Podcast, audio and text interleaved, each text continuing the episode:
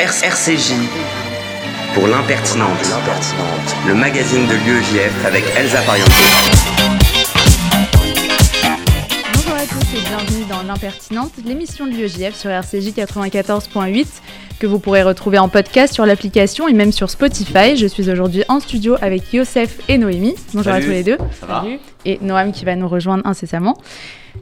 Du réveil ce matin, enfin cette nuit, la Mentalo et les madeleines fourrées à la fraise qu'on ne voit que dans un bureau de vote à 8h02 ont eu quelques effets psychotropes, je crois. Je ne commenterai pas les résultats, je laisse ça à Brice Teinturier, Frédéric Dabi ou Marc Brunet. Le troisième n'existe pas. Mais si un institut de sondage va en embaucher un homonyme, le nom colle bien avec la fonction, je trouve. Bref, on peut se dire en vrai ça va, Bardella n'est pas à 19 mais à 13 en Ile-de-France par exemple, mais ce serait s'habituer. Et puis on a quand même un gros problème, Jean-Laurent Felidia, on vous voit. Je laisse notre nouveau délégué national à la lutte contre l'extrême droite vous en parler un peu plus tard dans l'émission. Mais quand même, on peut se le dire, si le Front républicain pouvait retrouver de son évidence et ne pas finir en vente sur Amazon avec des partis qui hésitent à l'acheter parce que le package gratter des places est en promo à côté, ce serait vraiment pas mal.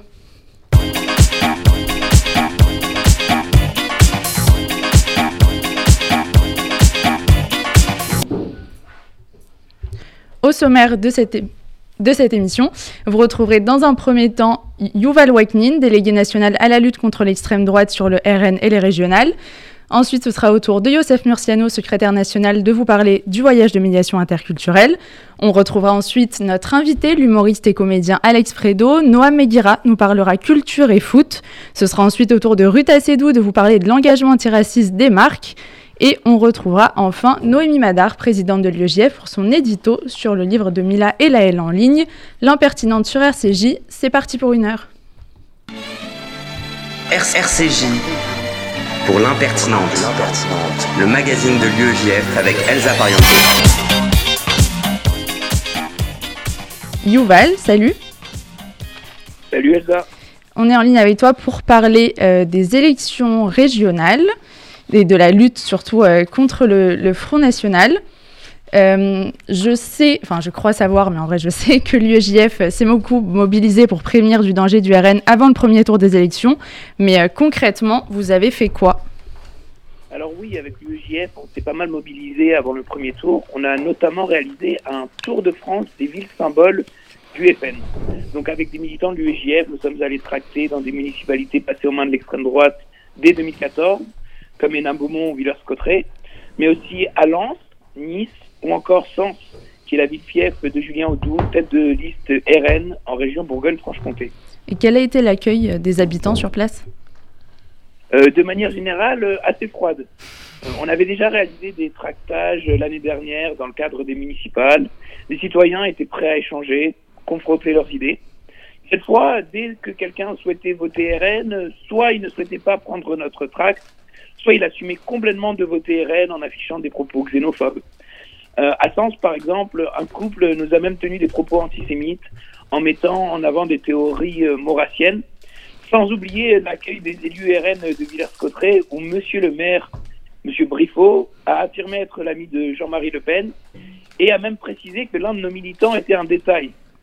Ses adjoints aussi ont, sont allés de leurs petites remarques, ils ont refusé de se désolidariser des propos racistes et antisémites des candidats RN d'autres départements. Et bien entendu, la petite blague qui fait toujours plaisir, vous allez tous nous gazer en parlant des militants de l'UEJF. Chaud d'ambiance, dis donc, mais euh, je crois que vous avez aussi fait une grosse action pendant la Convention nationale à Nice. Oui, c'est bien ça. Donc avec une cinquantaine de militants, euh, nous sommes allés réaliser un happening. Le dimanche matin de la Convention, nous sommes euh, allés sur le marché du Vieux-Nice, cours Saléa et on portait tous un masque de Marine Le Pen pour montrer le vrai visage du RN. La vie des habitants était encore une fois partagée, mais cela a permis d'éveiller les consciences des Niçoises et des Niçois et d'envoyer un signal fort. Pas de RN dans le PACA. Et t'en penses quoi, toi, des résultats? Euh, Tout d'abord, euh, l'abstention me semble être le premier vainqueur des élections. Le RN est en tête dans le PACA et deuxième en Bourgogne-Franche-Comté et dans le centre Val-de-Loire. Les résultats du RN au premier tour sont plus faibles que ceux qu'avaient annoncé les sondages, mais je pense qu'il faut quand même rester prudent. Il faut absolument que tout le monde se mobilise au second tour pour empêcher l'extrême droite d'arriver au pouvoir. Et surtout en PACA, je pense que le Front républicain doit se mettre en place et M. Félidia doit entendre raison pour empêcher le RN d'arriver au pouvoir. Un dernier mot? Euh, J'en profite pour remercier chaque militant euh, qui a sacrifié euh, ou qui ont sacrifié leur grasse matinée pendant la convention. Et je pense aussi à tous ceux qui se sont levés à 6 heures du matin, un jour de semaine ou dimanche pour aller tracter un peu partout en France. Merci à eux. Merci à toi, Yuval. On se retrouve au deuxième tour. Salut.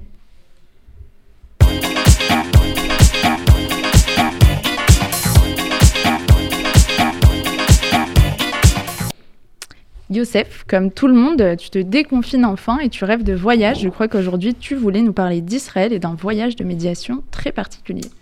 Oui, Elsa, les bars ont rouvert, le couvre-feu n'existe plus, les vacances approchent à grands pas et forcément avec l'envie de partir en Israël.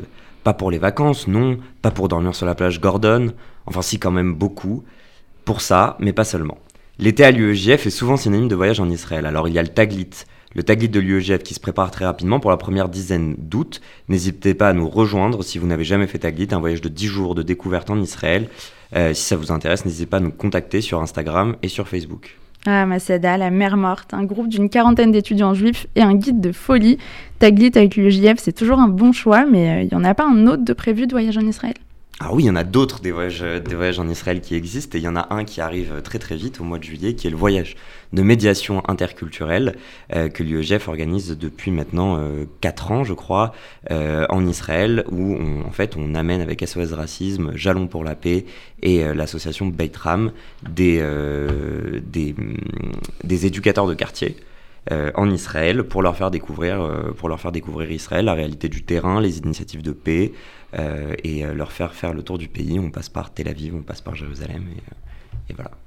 C'est un beau voyage. Je comprends que tu sois pressé de partir, mais quel est le rapport avec tout ce qui se passe un peu dans la société aujourd'hui? Eh ben, écoute, ce matin, je me disais euh, en discutant avec Noémie que en réalité, l'abstention, euh, l'abstention d'hier euh, aux élections, aux, élections régionales, pardon, est assez inquiétante. Il y a une sorte de euh, de désintéressement de la vie, euh, de la vie politique euh, par, par les Français, ou en tout cas de la volonté de, d'agir dans cette vie politique, ça m'inquiétait beaucoup. Et en réalité, si on, on réfléchit, il y a quand même ce voyage qui existe où l'UEJF, SOS Racisme et Jalons pour la paix, qui sont donc des, des organisations militantes, se battent au quotidien pour quelque chose qui les dépasse, qui est enfin la, la, médiation interculturelle, la paix dans les quartiers populaires, le, le bien-être, le vivre ensemble, etc. Et euh, et, s'engage, euh, passe du temps, euh, de l'énergie, et je trouve ça beau et, et, et, je trouvais qu'il y avait quelque chose de fort. Et en plus, j'avais envie de parler d'Israël, évidemment. Ce voyage, tous autour de la table, nous l'avons fait. Euh, Est-ce que. Non, Noam? Ça sèche. Est-ce que voilà, vous voulez dire un mot d'un souvenir qui vous a marqué ou de ce que ça, ça a changé pour vous ou ce que ça a marqué dans votre parcours? Vas-y, Préséance. euh, ce voyage, c'est toujours euh, une manière de prendre un peu de recul, de regarder Israël avec euh, d'autres yeux et aussi de rentrer avec, en Israël avec des personnes pour qui ce n'est pas si simple euh, de parler euh, d'Israël dans certains quartiers, de parler d'antisémitisme, de parler d'antisionisme. Euh, et de fait, pendant la guerre qui a eu lieu au mois de mai, ça a été aussi ces gens qui sont déjà partis dans ce voyage-là, des sortes d'ambassadeurs de la complexité euh, de pouvoir dire que tout n'est pas tout blanc, tout noir, de pouvoir lutter contre l'antisémitisme sur le terrain, au-delà de posts Twitter, au-delà de posts Instagram. Euh, ça a été des personnes qui, face à des jeunes qui potentiellement pouvaient tenir des propos ultra violents, ont pu euh, eux-mêmes euh, finalement lutter contre euh, la violence du c'est pro-palestinien ou pro-israélien. Et peut-être, je me souviens aussi d'un souvenir où malheureusement nous étions à, à Yafo pendant une partie du, du, voyage et deux trois jours plus tard, il y a eu une attaque au couteau à Yafo juste à côté de notre hôtel et les personnes qui étaient sur place ont compris d'une certaine manière de leur place la violence que pouvait représenter le terrorisme en Israël. Noam non, moi, bonjour Noam. Bonjour. Bienvenue. bonjour, bonsoir. Le mec est apparu à la euh, non, non, moi ce que je me souviens, en fait, c'est pas tant des souvenirs particuliers, c'est plus des moments d'échange. C'est vrai qu'on n'a pas l'habitude d'aller voir Israël de cette manière-là, parce que euh, quelque part, vu qu'on partage ce voyage-là avec des jeunes de quartier ou des jeunes médiateurs euh, euh, ben, qui n'ont pas le même vécu que nous et même pas la même vision que nous sur le conflit et même sur la région. C'est vrai qu'on découvre Israël et euh, la région à travers leurs yeux, et c'est vrai que c'est assez impressionnant parce que ils voient des choses qu'on voit pas, ils sont sensibles à des choses auxquelles on n'est pas sensible. Quelque part, on redécouvre Israël à travers leurs yeux. Et euh, moi, je trouve ça formidable euh, que ce voyage existe parce que ça permet quelque part d'apaiser aussi des tensions et de, de, permettre à tout le monde de réaliser un peu ben, les deux côtés, les deux faces d'une même pièce, on va dire, voilà, du conflit. C'est beau. Et on se retrouve après un peu de musique, c'est Clara Luciani, Respire mmh. encore. Oui, je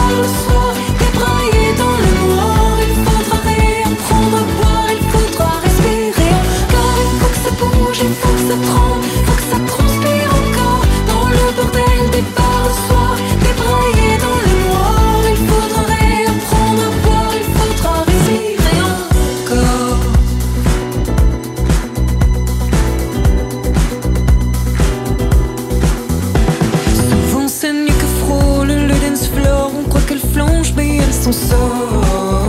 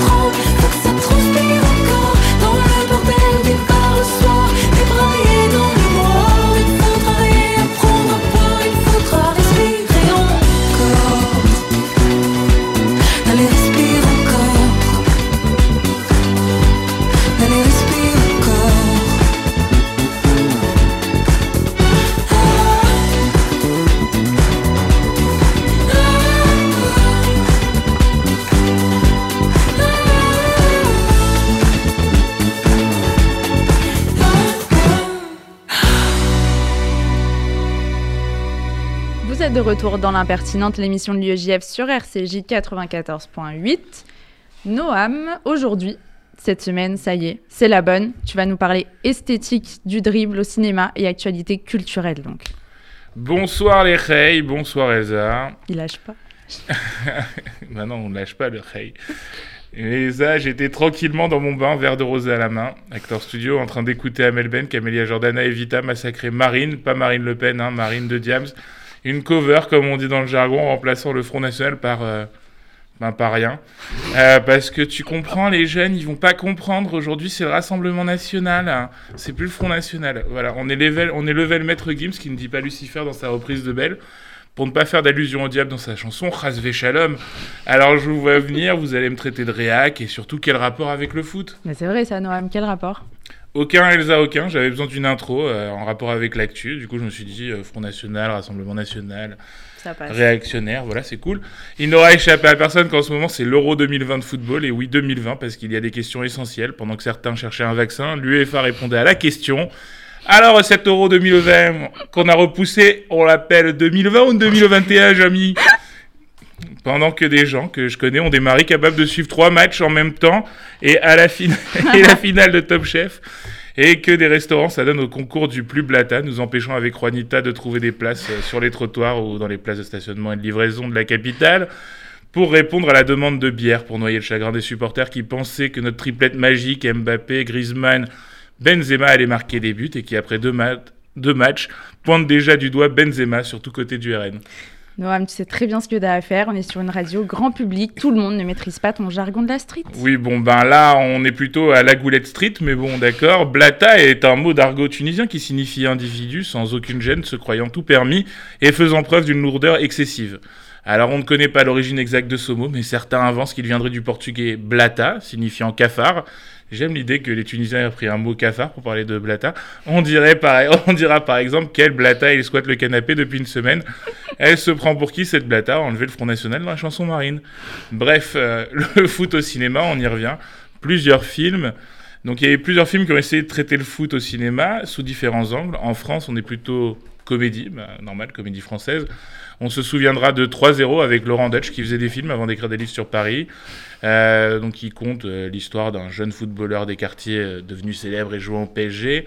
On se souvient aussi de Didier avec le duo Bakri Chabat où Chabat joue euh, un chien devenu humain et devenu grand joueur de foot, ou encore Les Seigneurs et sa flopée de stars, Gad Elmaleh, José Garcia, Franck Dubos, Ramzi Bedia, Joe Star et d'autres, même le comte de Boudherbala s'y est collé.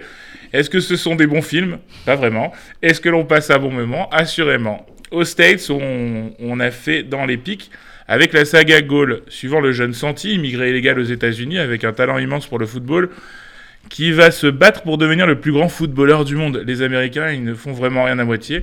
Une trilogie, et c'est plus mauvais que la dernière trilogie Star Wars, je vous laisse vous faire votre idée. Enfin, il y a le documentaire de cinéma, je vous conseille l'excellent Diego Maradona, qui parle de Diego Maradona, et ses années à Naples, une vraie pépite, euh, un vrai bon documentaire. Et si on n'aime pas le foot, on fait quoi? Pas de stress. J'ai quelques recommandations pour vous tous. Pour rester dans le sport, il y a 5ème set avec Alex Lutz qui parle d'un tennisman de 38 ans, éternel espoir du tennis français. Ça me rappelle beaucoup de tennisman français, mais qui n'a jamais rien gagné. Euh, c'est au cinéma en ce moment et c'est avec Alex Lutz qui est très bon comme dans son dernier film Guy qui lui a valu le César euh, du meilleur acteur. Réalise toujours le 30 juin, c'est la sortie de Président avec Jean Dujardin en Nicolas Sarkozy, enfin Nicolas, un ancien président de la République, supporte mal l'arrêt de sa vie politique, les circonstances lui permettant d'espérer un retour sur le devant de la scène. Mais il lui faut un allié. Nicolas va donc partir en Corrèze pour convaincre François, un autre ancien président, ça promet. Enfin, entre-temps, ce mercredi, le 23 juin, c'est la sortie du premier blockbuster Disney depuis le Covid, Cruella avec Emma Stone, qui parlera des origines de Cruella, la meuf qui voulait absolument un manteau en peau de dalmatien.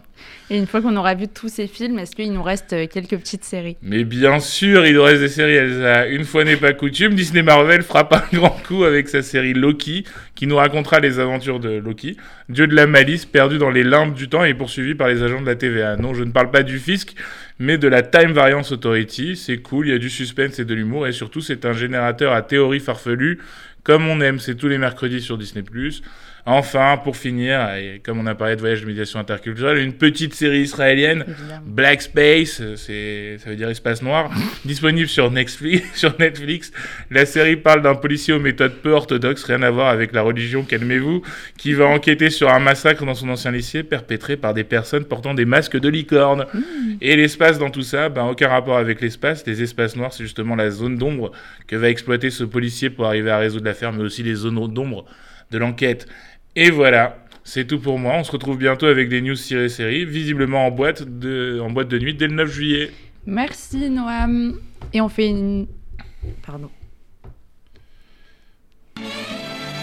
RCJ pour l'impertinente, le magazine de l'UEJF avec Elsa Pariente. On accueille maintenant Ruth Assedou dans l'émission. Salut Ruth. Salut Elsa et salut à tous. Aujourd'hui, tu vas nous parler des prises de position antiracistes des marques et des grandes entreprises. En effet, Elsa, en scrollant sur Facebook, oui, je parle franglais, je suis tombée sur la nouvelle selon laquelle Assa Traoré, fondatrice du comité Vérité et Justice pour Adama, s'est associée au célèbre chausseur Christian Louboutin dans le cadre de sa campagne pour l'égalité et la justice pour tous. Les bénéficiaires de ce projet seront des associations luttant contre les différents types d'inégalités sociales. Donc il se trouve que le choix de cette grande maison de luxe d'associer son image à celle plus clivante quand même de la militante antiraciste a pu étonner et provoquer un certain nombre de commentaires négatifs, tantôt accusant une récupération politique de la part de Louboutin, tantôt le grotesque de voir une femme de gauche arborer des chaussures au prix exorbitant. Donc il faut savoir que Louboutin n'est pas la seule marque à affirmer son antiracisme. GAFAM, groupe de luxe et autres multinationales qui sont également mis depuis la mort de George Floyd aux États-Unis. Et face à cela, la question que nombreux se posent est est-ce un véritable engagement ou bien une simple posture marketing? Parce que si on y réfléchit bien, les marques, pour être validées par les consommateurs, se sentent obligées d'exister dans le débat car les gens sont autant attachés à la valeur d'une marque qu'à ses produits. L'alignement d'une marque avec les valeurs morales de ses clients, crée ou renforce le lien émotionnel indispensable entre les consommateurs et une marque, et ce lien va créer de la fidélité, mais va également avoir un effet bénéfique sur la valeur intrinsèque de la marque et euh, sur sa capacité à générer de la valeur ajoutée sur le long terme. Et même quelques temps avant le début des manifestations, nous avons Anke Faber, présidente Europe du groupe Unilever, qui a déclaré l'activisme, c'est l'avenir du marketing. Il s'agit en effet d'un exercice un peu euh, périlleux où, dans bien des cas, c'est l'occasion pour les entreprises de se faire taxer d'hypocrites et de se faire euh, juger comme opportunistes. Oui, par exemple, nous pouvons citer L'Oréal qui avait annoncé fin juin 2020 qu'elle avait décidé de retirer les mots blanc, blanchissant ou clair de tous ses produits destinés à uniformiser la peau. Cependant, le groupe a maintenu la vente de ses produits cosmétiques. Donc, dans ce cas, il est difficile de ne pas constater le cynisme de la marque qui, d'un côté, prône la diversité dans ses campagnes publicitaires, mais qui, de l'autre, participe à la propagation d'un standard de beauté dépassé, celui qui voudrait que la peau la plus blanche soit celle que l'on puisse qualifier de parfaite. Après, ça dépend, parce que moi, je me sens pas parfaite quand je me fais tout le temps charrier sur ma blancheur d'Ashkenaz, mais bon, c'est un autre sujet. Nous avons aussi les CEO, oui, encore du franglais, décidément, des géants de la tech qui se sont empressés de publier des mémos promettant des dons et des actions contre la discrimination raciale. Il y a Jack Dorsey, le patron de Twitter et de Square, qui a déclaré faire du 19 juin, date symbolique de l'émancipation de l'esclavage nommé Juneteenth, un nouveau jour férié pour ses employés américains. Il y a aussi Mark Zuckerberg qui, sur son compte Facebook, a promis de donner 10 millions de dollars au groupe qui travaille contre les injustices raciales. Mais ici encore, on leur reproche leur hypocrisie, parce qu'on estime que ces discours arrivent un peu tard et on les accuse même de faire du blackwashing. Les géants de la tech peinent en effet à convaincre parce que les statistiques ethniques qui sont autorisées aux États-Unis montrent qu'il n'y a pas beaucoup plus de mixité dans la Silicon Valley qu'il y a 10 ans. Et surtout, il est régulièrement reproché à Facebook, YouTube ou Twitter de laisser proliférer les discours des suprémacistes blancs, les discours racistes aussi et d'installation à la haine sur leur plateforme. Il y a tout de même des marques qui n'ont pas attendu l'explosion du mouvement Black Lives Matter pour euh, se prononcer. Oui, par exemple, nous avons Nike qui fait figure euh, de symbole dans ce domaine. Donc Nike en français, Nike en anglais. Hein. En 2018, l'équipementier signé avec Colin Kaepernick joueur de football américain devenu deux ans plus tôt la figure de la protestation contre le racisme et les violences policières, en posant un genou à terre pendant l'hymne américain avant le coup d'envoi d'un match. Après, est-ce qu'on peut dire que c'est vraiment un exemple irréprochable quand la marque est accusée d'avoir exploité des ouvriers ouïghours et lorsqu'on constate que suite à cette campagne de septembre 2018, les ventes en ligne de la marque avaient augmenté de 31% pendant le congé du Labor Day, donc qui est l'équivalent de la fête du travail aux États-Unis. Et donc là, on peut s'empêcher de se dire que cette communication est quand même positive pour son business. Mais même en les, utilisant, en les utilisant pardon, à des fins de, de, communication, les marques donnent de la visibilité à ces causes, tout compte fait. Oui, tout à fait, parce que leur popularité permet de toucher des gens qui ne sont ni engagés politiquement et ni des militants. Mais après, ça peut revêtir un caractère complètement opportuniste, avec des déclarations à tout va, parce qu'il est très facile de faire des communiqués de presse ou des campagnes un petit peu engagées il faudrait faire des actions concrètes, en fait, en y mettant de l'argent ou bien en acceptant d'en perdre. Et vous, alors, qu'est-ce que vous en pensez tout cela Prise de conscience ou sur marketing? Merci Ruth, les gars? Oui, une réponse. De rien. sur les marques et les prises d'opposition. Bah oui, ça, ça te concerne. Bah, après, enfin, en général, dans les marques, les marques c'est aussi des vecteurs de valeur, donc euh, c'est important pour elles de prendre certaines positions de, et de vouloir euh, transmettre des valeurs. Euh, notamment, ben, elle parlait de Nike ou de ce genre de choses, euh, ou de ce genre de marques ou Adidas, etc., qui aujourd'hui, ben, quelque part, sont des marques de sport, et, enfin, qui sont totalement des marques de sport et qui doivent euh, euh, transmettre justement les valeurs du sport, qui sont des valeurs de partage euh, et de dépassement de soi. Après, voilà, c'est parfois à double tranchant. Nike, par exemple, avait fait de Oscar Pistorius, qui était un athlète handicapé, qui avait plus de jambes et qui courait sur deux spatules, euh, son égérie, puis jusqu'à ce qu'il pète un plomb un soir et qu'il tue sa femme euh, en Australie. Euh, voilà, donc il y a eu, euh, il y a eu quelques, il y a eu quelques, quelques ratés. euh, donc c'est à double tranchant, mais moi je pense que c'est important aujourd'hui que les marques euh, prennent position. euh, sans qu'on les taxe tout le temps de, de cynisme ou euh, d'opération marketing, euh, même si bon Christian Louboutin ça sent quand même le, le- le marketing un petit peu, mais après euh, voilà, mais L'Oréal aussi c'est c'est prise de position courageuse dans un monde où euh, c'est pas forcément vendeur euh, parfois. Merci Noam. On retrouve notre invité Alex Fredo juste après une petite pause musicale. il y a eu un faux espoir, il y a une envie. Est-ce que vous voulez dire bonjour aux gens Il y a, il y a pour une euh, impatience. envie Il y a une petite impatience, effectivement. Bonjour aux gens. Bonjour les gens. C'est un plaisir d'être ici. Je pense qu'on va raccourcir la musique parce que l'envie se fait trop sentir comme ça. Je, je sens tout Paris très chaud pour Je vous suis, euh, je suis frétillant à l'idée de, de- de J'adore converser avec, euh, avec Très toi. bien. Tel Ouais. un poisson, du coup. Telle une dorade royale. Ah ouais. C'est parti pour Nelly Furtado. I throwing you off? Nope. Didn't think so. How you doing, young lady? The feeling that you're giving really drives me crazy. You don't have a play about the choke. I was at a loss for words first time that we spoke. You're looking for a girl that'll treat you right. Be looking for in the daytime with a light. You might be the type if I play my cards right. I'll find out by the end of the night. You expect me to just let you hit it, but will you still respect me if you get it? All I can do is try, give me one chance. What's the problem? I don't see the ring on your hand. I'll be the first to admit it. I'm curious about you. You seem so innocent. You wanna get in my world, get lost in it. Boy, I'm tired of running. Let's walk for a minute. Promiscuous girl, whatever you are,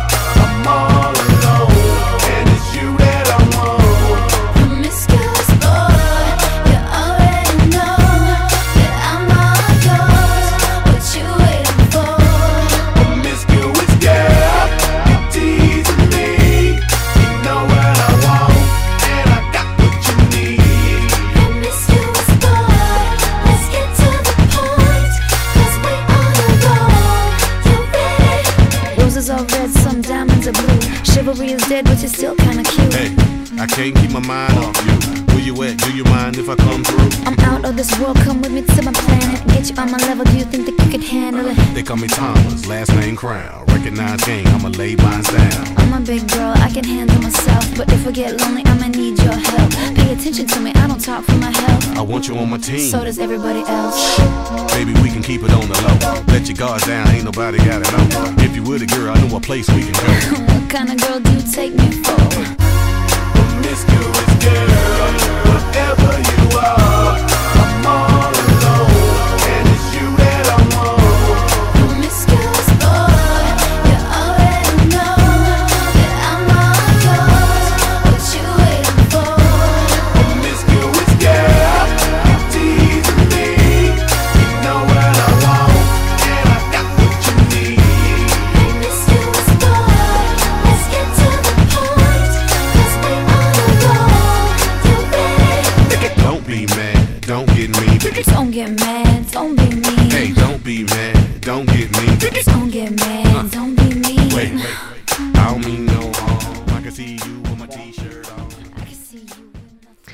de retour dans l'impertinente, l'émission de l'UEJF sur RCJ 94.8. Il vous a donné envie avant la chanson, il est toujours là, Alex Fredo. Alors, ou pas, hein. Pas Euh, Donner envie ou pas, je ne sais pas. Euh, en tout cas, j'espère que ça leur a donné envie. En tout cas, je suis très content d'être ici avec vous. Bon, on est très contente de t'accueillir vu que entre la musique, enfin, on est passé au tutoiement. Euh, avant que tout parte en live avec cette crise de- du Covid-19, euh, tu jouais au Fridge Comedy, il me semble. Exactement. Est-ce Ouais, que tu as repris? Ouais j'ai repris. Pas mon spectacle, Ouais. mais j'ai repris euh, les plateaux, comme on dit. Euh, les plateaux, c'est il y a 8 humoristes, 7, 8 humoristes qui s'enchaînent les uns les autres et on fait euh, des petites des sketchs de 10 minutes à peu près. Et donc on est remonté sur scène et on a, on a, on a repris contact un peu avec le public et c'est formidable. C'est Voilà. le jeudi soir, c'est ça? Euh, non, c'est tous les soirs le, le Fridge, c'est du mardi au dimanche. euh, mais moi, effectivement, mon spectacle c'était le jeudi soir. Ouais. Pardon. Il y a une tentative de se renseigner, mais Écoute, tu as fait ton travail à moitié malheureusement, Elsa. du coup, je suis maillon faible? Non, tu es. Non, pour l'instant, il n'y a pas de jugement. On est dans l'amour. Non, non, on est dans la bienveillance. Et bravo à toi Merci. pour tout ce que tu C'est fais. bien aimable. Euh, comment on se retrouve un jour, un soir, une nuit, je sais pas, à poster une parodie de Sous l'océan? Intitulée Tu me dois de l'argent, euh, argent, les juifs, tout ça. Enfin, à un moment donné, il faut, faut arrêter de véhiculer l'antisémitisme comme ça, je pense. Ouais, c'est vrai. Mais moi, j'a- j'aime pas trop les juifs. Vraiment. Je, je, Mais qui je- sont ces gens? Je les, trouve, euh, je les trouve très prétentieux. Peuple, Ouais. peuple élu, euh, comme s'il y avait un vote. hein. Voilà, c'est. Non, j'ai- j'ai voulu, euh, j'ai voulu sortir une parodie pour un peu dénoncer euh, tout, ce qui est, tout ce qui est judaïsme. Parce que, euh, parce que euh, les juifs sont le centre du monde, c'est vrai. Donc euh, dès qu'on parle d'argent, on parle de juifs. Non, mais vraiment, voilà, quoi. J'ai fait une parodie Disney euh, euh, avec, une, avec une collègue humoriste. Et puis, euh, ouais, ça s'appelle Tu me dois de l'argent. Bien évidemment, mesdames et messieurs, aucun rapport avec les juifs. Aucun rapport. Euh, C'était. C'était juste voilà une petite parodie drôle et puis euh, c'est vrai que le scénario euh, au lieu de sous l'océan c'est tu me dois de l'argent parce qu'on a pris un verre ensemble et que euh, c'est en fait j'incarne un radin quoi dans cette dans cette parodie J'aurais Ouais. dit un gros rat. Mais un gros rat ouais mais bon vu mon physique il n'y a pas d'épaisseur possible donc rat juste ouais. Après, bon, plus classique, du coup, euh, en fait, ton parcours, enfin, qu'est-ce qui fait que là, t'es arrivé à être humoriste, à monter sur scène euh, Comment c'est arrivé tout ça? L'alcool. non, euh, je, bah écoute, ça, ça, franchement, c'était, c'était un peu fortuit. Parce qu'ici, on aime bien On les place mots, des euh, termes. ouais, on place des, termes. Il y a un plaçage de mots. J'étais dans une certaine forme de. N'hésitez pas, on est sur un concours. euh, J'étais dans une certaine forme de oisiveté dans ma vie.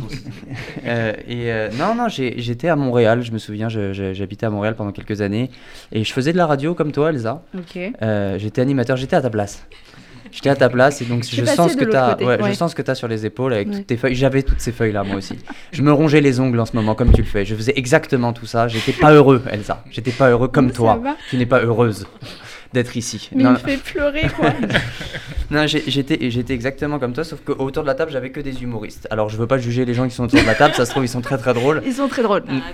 Mais, euh, mais euh, en tout cas, euh, ouais, j'étais voilà, j'étais animateur radio et puis à un moment donné, je faisais une interview de Gad Elmaleh à l'Olympia de Montréal dans le cadre de cette émission de radio, tu vois. Et, et à la fin de l'interview, il me dit ah t'es marrant toi et puis et puis il m'a dit si tu veux fais ma première partie là dans 20 minutes. Ah je ouais. dis ah ouais d'accord. Il me dit t'es humoriste. Je dis bah oui. Parce que je voulais pas lui dire non en fait, tu vois, je, je, je voulais pas mentir à Gad Elmaleh. Enfin non, je voulais pas, je voulais pas refuser quoi que ce soit et en fait je me suis retrouvé à l'Olympia de Montréal devant 1500 personnes sans être humoriste. à- T'avais écrit quelque chose, t'avais rien. Non, vraiment, j'avais rien écrit. Et ça s'est plutôt bien passé parce qu'il a vu ma sympathie et tout. Il m'a proposé de faire sa première partie euh, une autre fois avec un texte écrit. Et, euh, et voilà, ça, ça, ça a commencé comme ça. En fait, en, en- en conclusion, j'ai- je suis humoriste parce que. Gad Elmaleh m'a demandé d'écrire un texte en fait. Je fais mes devoirs depuis 3-4 ans là. Ouais. Voilà. Bonne note ou Ouais, bah franchement, bah, franchement, depuis, depuis, euh, il se trouve que depuis euh, la reprise là, depuis le 19 mai, Ouais. euh, je trouve que moi, ce confinement et cette pandémie m'a fait du bien un peu. parce que ça m'a permis un peu de me recentrer, euh, faire des choses, tu sais, un peu tout le monde parle, tout le monde dit ça, hein, le confinement, Mais moi ça m'a permis de prendre ma du temps pour moi. en plus. Euh, ouais, moi j'ai pris du temps pour moi, je me suis recentré, j'ai réfléchi beaucoup à pas mal de choses et ça se ressent sur scène en fait que je suis plus moi, que je suis plus à l'aise, que je suis plus en phase avec moi-même.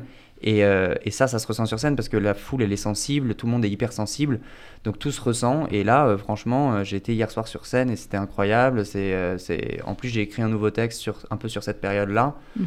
Donc, donc non, je suis très content de. Merci Gad de m'avoir ouvert les portes du stand-up et de l'humour. Et t'as fait pas mal de vidéos aussi euh, pendant le confinement. Ouais, ouais, j'en ai profité. euh, ouais, bah oui, parce que comme on pouvait rien faire, on pouvait pas sortir, on pouvait pas faire grand chose, j'ai fait pas mal de parodies. Et franchement, ça a bien marché, les Mhm. parodies. Je suis content, ça m'a rapporté euh, des dizaines de milliers d'abonnés. j'ai fait des millions de vues avec mes vidéos et vraiment, ça m'a permis de, aussi d'avoir une certaine crédibilité quand je revenais aussi, parce que j'avais fait des choses qui avaient, qui avaient marché, quoi. Donc, donc non, je suis très content de les avoir fait. Et puis en plus, ça me fait plaisir parce que moi, la parodie, j'adore ça. J'adore chanter, j'adore faire rire. Donc euh, voilà. Ça, on a compris. Mm. Quand je tape ton nom sur euh, Google, c'est artiste musical. Ça te Ouais. va? Ah ouais? Ouais. C'est qui qui dit ça? C'est euh, C'est Google. les géants d'internet quoi. Ouais. C'est les mecs aux States comme ça. Ils Les se sont juifs, chauffés. c'est les juifs qui les mêmes. disent ça, ouais. La Euh, communauté. Non, non, bah écoute, ouais, artiste musical, pourquoi pas, pourquoi pas, why not? Mais euh, qu'est-ce qui fait Enfin, tu fais euh, de la chanson depuis des années. Tu t'es chauffé à en faire des drôles ou comment Exactement. Bah, en fait, non, moi j'ai commencé, je faisais de la musique, j'écrivais des chansons, après j'ai fait de la radio et après j'ai fait de l'humour. Donc c'est sûr que j'utilise un peu la musique, mais je dois t'avouer de moins en moins. Aujourd'hui, les gens qui me voient sur scène, il n'y a pas vraiment a de musique, c'est plutôt du stand-up. Mais c'est vrai que jusqu'à présent, j'avais surtout des sketchs avec guitare et tout, donc euh, ça se comprend que, que Google dit ça. Et je l'excuse, je le pardonne. Pardon. Bah après, euh, libre à toi de remettre la vérité au centre euh, d'internet. hein. Ex- exactement. Tu me diras comment on fait ça Remettre la vérité au centre d'Internet. Bah, c'est sur M6 Wow, avec euh, de la Gilardi tous les mercredis soirs. Euh, question non, question littéraire de l'interview. Attention, Euh, c'est plus compliqué d'écrire une chanson drôle ou un sketch drôle? Euh, Là, tu peux dire de la merde en fait. hein, Non, non, euh, mais c'est une bonne question. C'est une bonne question. Est-ce que c'est plus... com- Moi, je crois que c'est compliqué de faire rire, de manière générale. Alors, euh, c'est vrai que une chanson drôle, je crois que c'est peut-être un peu plus facile parce que moi, j'écris des chansons depuis pl- plus longtemps. Je suis plus expérimenté là-dedans. Et je pense que dans la chanson aussi, et dans la parodie et les rimes, ça aide à faire rire plus facilement, tu vois. Alors qu'en Mhm. stand-up, en blague pure, si, si, si c'est pas drôle, bah c'est pas drôle. Par contre, si ça rime et qu'il y a une petite mélodie, une petite ambiance derrière avec une batterie, une guitare, bon bah euh, tu vas avoir plus le sourire aux lèvres. Un peu comme tu l'as en ce moment, Elsa. Attends, parce que moi, il y a une vidéo que j'ai bien aimée, c'est celle euh, du confinement avec ta mère. Mais Ouais. déjà, l'as-tu vraiment passé avec ta mère Le premier tout. confinement. Oui. En fait, je, vous- je vous résume mon année. Premier confinement, euh, je le passe avec mes parents. Ouais. Je rencontre une meuf entre le premier et le deuxième confinement. Ah, tu t'es confiné avec la meuf. Le deuxième confinement, je me confine avec ma meuf. Et là, depuis un mois, j'habite tout seul. C'est bon Tout le monde a compris mon année Si je devais lui trouver un nom à cette année, je l'appellerais bien tenté. voilà, donc, euh, donc effectivement, premier confinement, y c'était avec mes parents, dont ma mère, avec cette vidéo que tu as vue. Voilà, qui tu as... remet des tapis euh, alignés sur les, sur les plaques du parquet. Moi, j'ai reconnu ma mère. Tout va Ouais, ouais, Vraiment, très on a- maniaque. On Ouais. sent qu'il n'y a, y a pas trop d'ashkénazi là. Non, non, c'est ça, euh, ouais. Mais en fait, elle est séfarade de ouf, hein, ma mère. ouais. on Mon père est ashkénaze, par contre. Ok, ça passe. Tu, tu sais que je fais une blague d'ailleurs sur scène là-dessus. Je dis que je suis moitié séfarade, moitié ashkénaze. Ouais. Ce qui veut dire que j'adore la bonne bouffe, la rigolade, et j'en souffre énormément. Je pense que beaucoup se reconnaissent. Ouais. Voilà. Donc, euh, moi, ça, je fais ces blagues-là dans des spectacles communautaires parce que je fais pas trop ce genre de vannes euh, En dehors. en dehors. ouais. Je vous comprends. On est, on est un spectacle, on est un public particulier. Mhm. Non, mais c'est surtout des vannes que, pas que, que Que pas mal de gens peuvent, peuvent pas comprendre. sinon, Sinon, ouais, voilà.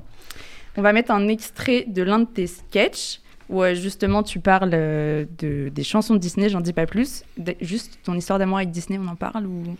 Enfin, il y a un vrai truc ou Il y a, y un syndrome de Peter Pan, comme. D'accord. Ouais. Ok. Euh, c'est, euh, moi, j'adore les Disney, je le dis dans le sketch. Euh, c'est surtout par rapport aux chansons aussi, les personnages qui parlent et qui chantent, ce qu'ils ont à dire. Moi, je trouve ça formidable. Et puis, je trouve que les Disney, il y a une espèce de morale derrière qui est incroyable. C'est-à-dire que ça dit énormément de choses, les Disney. Et je trouve que il y a une- un côté enfant, effectivement, où les enfants peuvent aimer les Disney parce que c'est des animaux qui parlent et c'est sympathique. Mais je trouve qu'un peu comme les fables de La Fontaine, il y a aussi un truc qui est derrière. C'est-à-dire, il y a une deuxième signification que on saisit un peu que quand on est adulte. Et donc, euh, moi, je l'ai pas encore saisi parce que je suis pas adulte encore, mais en tant qu'enfant, j'adore les Disney. Ouais. Bah, je sais pas si t'as vu le film. Enfin, c'est pas un Coco, il me semble, mais le. c'est pas un Disney, il me semble, mais le film Coco, Ouais. qui est quand même très angoissant. C'est un Disney On est bon Ok, tout va bien. Je sais plus sur quelle Ouais, plateforme. C'est bon, c'est- Coco, c'est Gad Elmaleh, mais. Non. Concorde tout seul. Non, mais qui est quand même, je pense, pour un enfant de 7 ans, euh, pas très accessible. Et au final, euh, quand t'es adulte, tu vas, tu chiales. Et Bah, quand t'es adulte, quand peu- adulte, il y a un vrai et d'ailleurs il y a un Disney qui est sorti aussi, qui s'appelle Soul, qui Ouais. est un peu dans le même principe, euh, dans le principe de la vie après la mort en Mm. fait. Euh, mais euh, en gros, euh, Coco, si tu veux, quand t'es un enfant, bon bah que dans un, monde imaginaire et, je pense que ça te fait rêver, tu vois. Par contre, quand t'es adulte, il y a une vraie réflexion sur euh, la vie après la mort. euh, et peut-être l'angoisse de la mort et puis surtout en fait la, morale de cette histoire de Coco qui est géniale c'est qu'il ne faut pas oublier nos morts en fait voilà faut leur accorder des souvenirs des pensées faut, faut, faut leur donner place dans notre cœur et dans nos souvenirs. Et ça, je trouve ça formidable. Je trouve que c'est très fort, ça, comme morale. Donc, euh, donc euh, après, un enfant, lui, il va pas voir ça. Lui, il va voir des dragons euh, de toutes les couleurs qui volent dans le ciel, et puis tant mieux, tu vois. Et moi, c'est ça ce que j'aime dans Disney, comme je le disais, c'est ce côté où c'est accessible pour tout le monde et il y a une, euh, comment dire, il y a, y a un message qui est accessible en fonction de ta maturité et de, et de, et de ton ressenti, quoi. C'est marrant parce que t'es arrivé, tu m'as dit je te préviens, je vais te dire que des conneries. Et là, on est en disserte sur Tu- la vie après la mort. À tout moment, tu me sors Kant dans 5 Tu- minutes. Donc tu me lances, bien. tu me lances, tu m'as lancé. Sur Disney. Moi, je, suis- moi, je suis assez polyvalent, donc je peux dire de la merde, Ouais. mais je peux dire aussi pas de la merde. En effet, c'est pas mal. Du coup, on aborde le conflit israélo-palestinien. Et Blanche-Neige, alors, euh, on l'a forcé ou pas? Me too. Blanche-Neige, elle, elle est dans la merde. Du coup, on va passer ton l'extrait de. Franchement, juste. Blanche-Neige, excuse-moi, Blanche-Neige. Ah ouais, en fait, le pire dans Blanche-Neige, ça qui est drôle, c'est que le pire qui lui arrive, alors qu'il aurait pu lui arriver des choses atroces, Ouais. le pire qui lui arrive, c'est quand même de manger une pomme. Elle s'en est, elle s'en est pas trop mal sortie, quand même, parce que euh, quand t'habites avec sept nains et que, et que le truc qui te bute, c'est une pomme, franchement, bien wesh, Blanche-Neige, bien wesh. C'est une métaphore du fruit défendu. Exactement. Exactement. Non, mais c'est bon, on a Non, placé pire, métaphore. C'est la belle au bois dormant, mais c'est une autre histoire. C'est ça. fera une ça. émission Non, spéciale ça, Disney, ça, hein, c'est genre, censuré. ça. On va mettre l'extrait de ton sketch, du coup. Mais moi, ce que j'aime dans Disney, c'est voilà, c'est que, c'est que les personnages, ils parlent, ils disent ce qu'ils ont à dire, et ils se mettent à chanter après ce qu'ils ont à dire. Pour aucune raison, tu vois. Et ça, ça n'existe pas dans la vie de tous les jours. hein. Parce que moi, je me souviens, quand j'étais jeune, j'éteignais la télévision, et ma mère, elle me faisait euh, T'as pas fait tes devoirs T'as pas rangé ta chambre Elle me faisait pas euh, T'as pas fait tes devoirs Mais quelle phrase magnifique T'as pas rangé ta chambre Quel chant fantastique Où ces mots signifient Que tu seras puni Sans aucun souci Non mais attendez, c'est pas un concert hein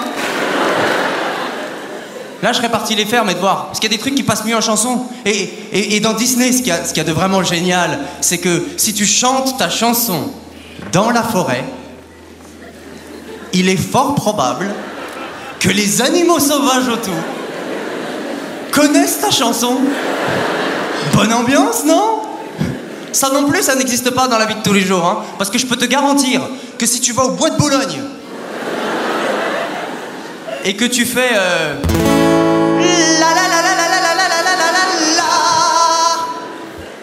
C'est pas des animaux sauvages qui vont venir te rejoindre. C'est d'autres mammifères euh, folkloriques. euh.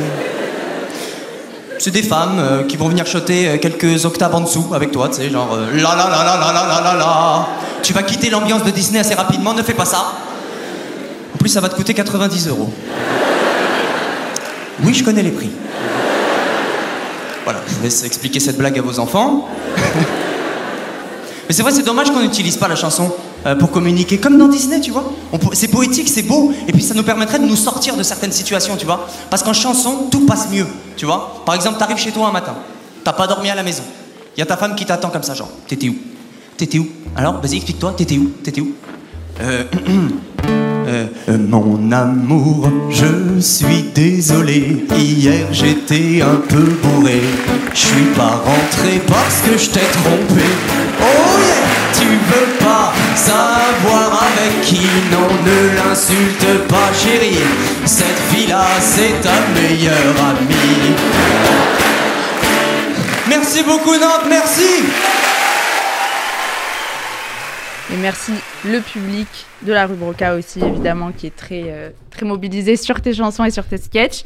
Une chanson. je- je- je- c'était un bon moment. C'était un bon moment ce, ce- ce Au sketch là. Ouais, Ce- c'était au Zénith de Nantes en première partie de, de Adams et euh, il y avait euh, peut-être 4000 personnes. C'était vraiment fou. C'était fou de jouer devant 4000 personnes. C'est quand même un- une vraie chance quoi. Vraiment. Là, ça va être quatre personnes et tu vas chanter, mais on, On- va te on mettre enlève- l'ambiance de 4000. On enlève 3-0. Ouais, bah écoutez, euh, je peux vous faire une petite chanson là. euh, en fait, euh, c'est vrai que dans, dans les parodies, on en parlait, j'ai fait quelques parodies euh, pendant ce confinement. Et la dernière que j'ai faite, en fait, c'est euh, c'est une parodie de Jean-Jacques Goldman, c'est pas les Disney. euh, la parodie de, de Envole-moi. Et, euh, et, et voilà, je vais vous la chanter. Faut se remettre un peu dans le bain, je suis désolé, mesdames et messieurs, faut se remettre un peu dans le bain des couvre-feux, des masques, euh, de tout ça. Je sais que c'est pas Mais ça ils a- viennent d'en sortir. Ouais, vous venez on vient d'en sortir, mais faut se remettre un peu de- dedans. Il est 18h, faut être chez soi. J'ai peur de pas pouvoir tenir longtemps comme ça. 2021, ça commence bien. C'est pas du tout la même merde que 2020. Être humoriste, c'est du passé. Faudra fouiller les livres d'histoire pour nous trouver. Ma mère m'avait prévenu devient médecin. Je suis sûr pour se venger, c'est elle qui a bouffé le pangolin.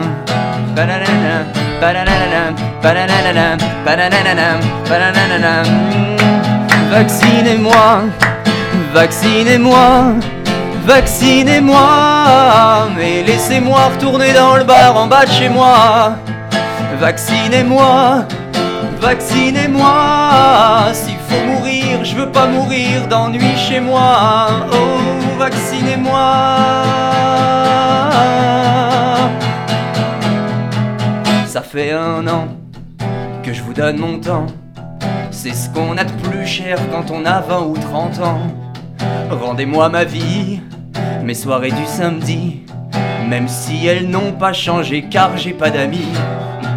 Moi le vaccin, je voulais pas le faire, mais aujourd'hui peu importe les effets secondaires.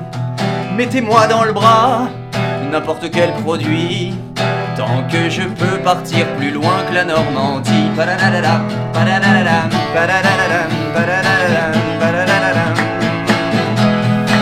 Vaccinez-moi, vaccinez-moi, vaccinez-moi. Et laissez-moi retourner dans le bar en bas de chez moi. Oh, vaccinez-moi, vaccinez-moi. S'il faut veux pas mourir d'ennui chez moi. Oh, vaccinez-moi. Mm, oh, je veux être dehors à n'importe quelle heure. Vaccinez-moi, je veux vraiment voir d'autres meufs que ma mère et ma sœur. Vaccinez-moi, sortez-moi de là. Je veux retourner en boîte pour danser comme ça. Oh, vaccinez-moi. Vaccinez-moi.